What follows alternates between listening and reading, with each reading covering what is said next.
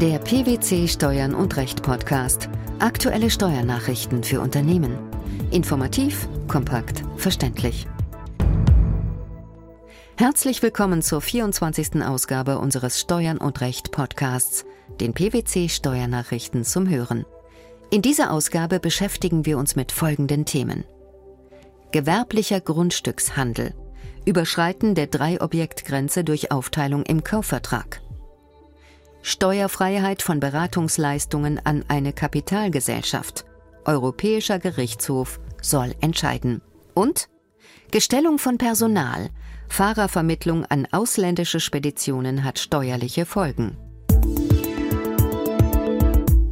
Die Abgrenzung der gewerblichen steuerbaren von der privaten nicht steuerbaren Grundstücksveräußerung beschäftigt die Finanzgerichte seit vielen Jahren. Ist der Handel mit Grundstücken als gewerblich anzusehen, können schwerwiegende steuerliche Konsequenzen entstehen. Die Einstufung richtet sich insbesondere nach der sogenannten Drei-Objekt-Grenze. In einem aktuell veröffentlichten Urteil hat der Bundesfinanzhof nun entschieden, dass diese überschritten ist, wenn der Kaufvertrag zwar über einen unabgeteilten Miteigentumsanteil abgeschlossen wurde, das Grundstück jedoch in derselben Urkunde in mehrere Wohneinheiten und Gewerbeeinheiten aufgeteilt wurde. Was heißt das im Einzelnen? Worauf muss man achten? Die Drei-Objekt-Grenze besagt, dass grundsätzlich kein gewerblicher Grundstückshandel vorliegt, sofern weniger als vier Objekte veräußert werden. Diese Objektgrenze gilt nicht nur für Anschaffungen in Form von Kauf, sondern gleichermaßen in Fällen der Errichtung und des anschließenden Verkaufs. Für die Drei-Objekt-Grenze ist ferner entscheidend, dass die Anschaffungen und Veräußerungen in einem engen zeitlichen Zusammenhang erfolgen. Und wann spricht man von einem engen zeitlichen Zusammenhang? In der Regel ist dies dann der Fall, wenn die Zeitspanne nicht mehr als fünf Jahre beträgt. Das bedeutet, werden mindestens vier Objekte innerhalb von fünf Jahren veräußert, geht die Finanzverwaltung schnell von einem gewerblichen Grundstückshandel aus. Mit der Folge, dass dann die Einnahmen mit dem hieraus erzielten Gewinn der Einkommensteuer unterworfen werden. Wie verhielt es sich im Streitfall? Im aktuell Entschiedenen erwarb die Klägerin, eine GBR, ein bebautes Grundstück, um darauf ein von einem anderen Bau- und Architektenbüro geplantes Projekt Seniorenresidenz zu verwirklichen. Jahre später veräußerte sie davon einen nicht abgeteilten Miteigentumsanteil an eine GmbH. Die Krux? Alleiniger Gesellschafter der GmbH ist auch Gesellschafter der GBR. Die Beteiligten schlossen den Kaufvertrag und teilten das Grundstück in ein und derselben Urkunde in Teil- und Wohnungseigentum auf. Konkret bedeutete das, sie wiesen der GmbH 21 Eigentumswohnungen und der Klägerin vier Gewerbeeinheiten in dem noch zu errichtenden Gebäude zu. Das Finanzamt stellte für die Vorjahre erklärungsgemäß Einkünfte aus Vermietung und Verpachtung fest. Für das Streitjahr 1998 gab die Klägerin zunächst keine Steuererklärung ab. Während eines gegen den daraufhin erlassenen Schätzungsbescheid anhängigen Klageverfahrens erklärte sie dann einen Verlust aus Vermietung und Verpachtung. Dem folgte das Finanzamt nach einer Betriebsprüfung nicht. Es ging nunmehr von einem gewerblichen Grundstückshandel aus. Einspruch und Klage der GBR blieben erfolglos. Zu Recht entschied der Bundesfinanzhof. Im Streitfall sei danach von einer Überschreitung der Drei-Objekt-Grenze und damit von einer zumindest bedingten Veräußerungsabsicht auszugehen. Dem stehe nach Ansicht der obersten Richter nicht entgegen, dass die Klägerin einen Miteigentumsanteil mehr als fünf Jahre nach dem Kauf des Grundstücks an die GmbH veräußert habe. Denn das Grundstück wurde im Kaufvertrag ja bereits in Wohnungseigentums- und gewerbliche Teileigentumseinheiten aufgeteilt. Die Vorbereitungen für die Aufteilung waren vor Vertragsabschluss also schon abgeschlossen. Somit sahen die Richter den engen zeitlichen Zusammenhang zwischen Grundstückskauf und Weiterveräußerung gewahrt.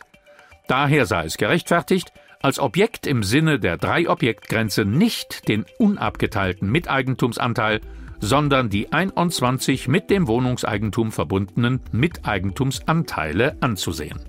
In einem anderen Fall hat der Bundesfinanzhof ein ungeteiltes Grundstück mit fünf freistehenden Mehrfamilienhäusern als nur ein Objekt im Sinne der Drei-Objekt-Grenze angesehen.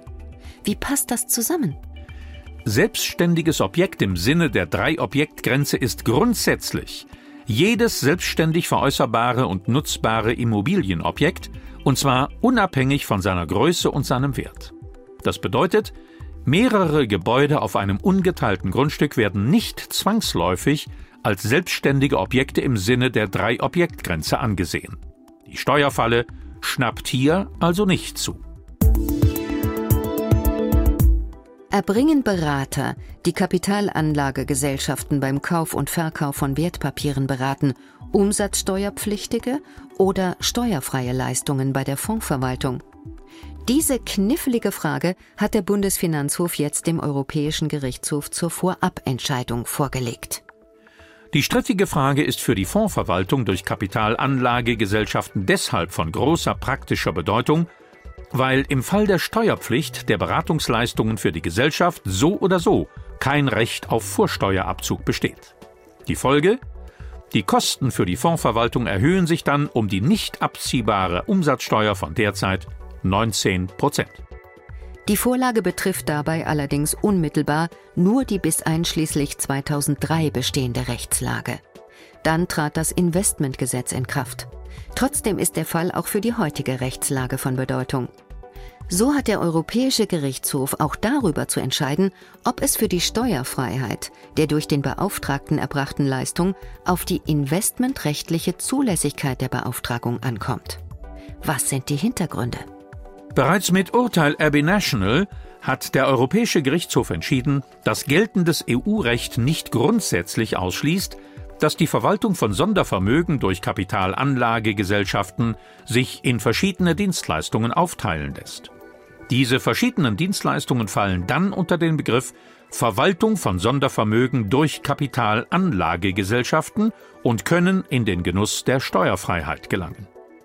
Dies gelte nach Ansicht der Luxemburger Richter auch, wenn die Dienstleistungen von einem außenstehenden Verwalter erbracht werden.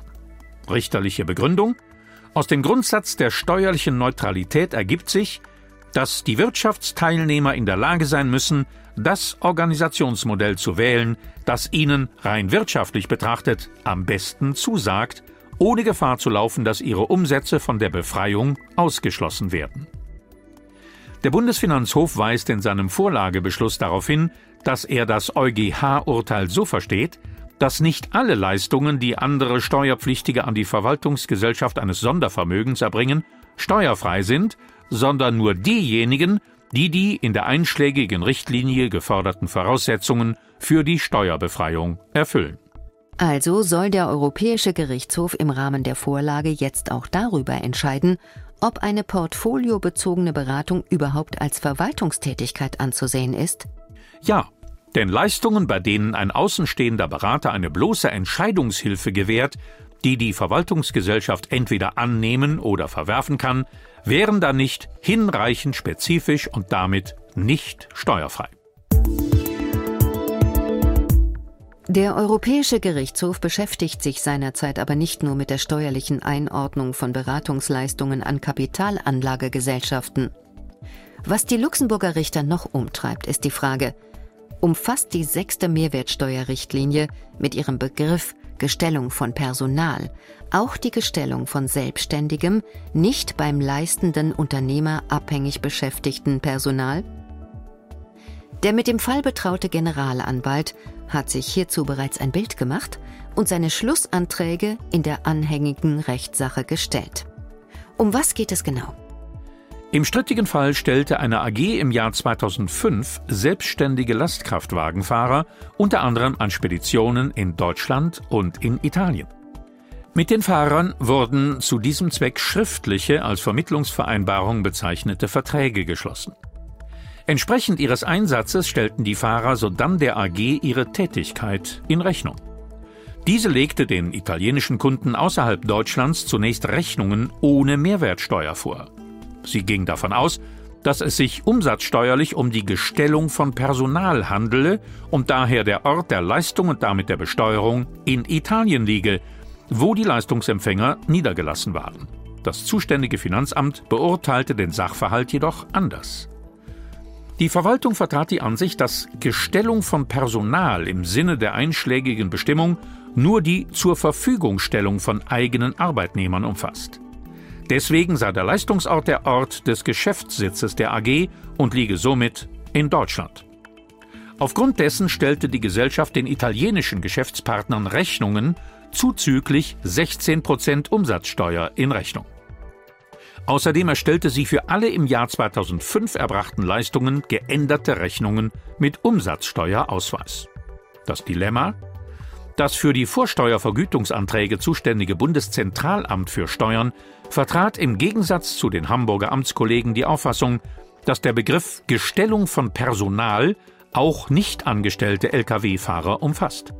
Daher seien die strittigen Umsätze in Deutschland nicht steuerbar die Umsatzsteuer in den nachträglich geänderten Rechnungen sei folglich zu Unrecht ausgewiesen und die Erstattung der zu Unrecht ausgewiesenen Umsatzsteuer nicht zulässig. Mit fatalen Folgen für die Vermittlungs AG. Die italienischen Abnehmer weigerten sich rundweg, die zusätzlich in Rechnung gestellte Umsatzsteuer noch zu zahlen.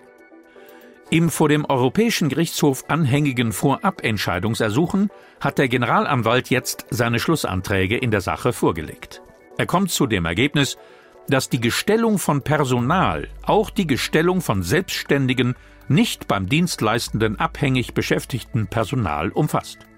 Darüber hinaus verlange geltendes EU-Recht seiner Ansicht nach nicht, dass das nationale Verfahrensrecht Vorkehrungen für Fälle wie den vorliegenden treffe.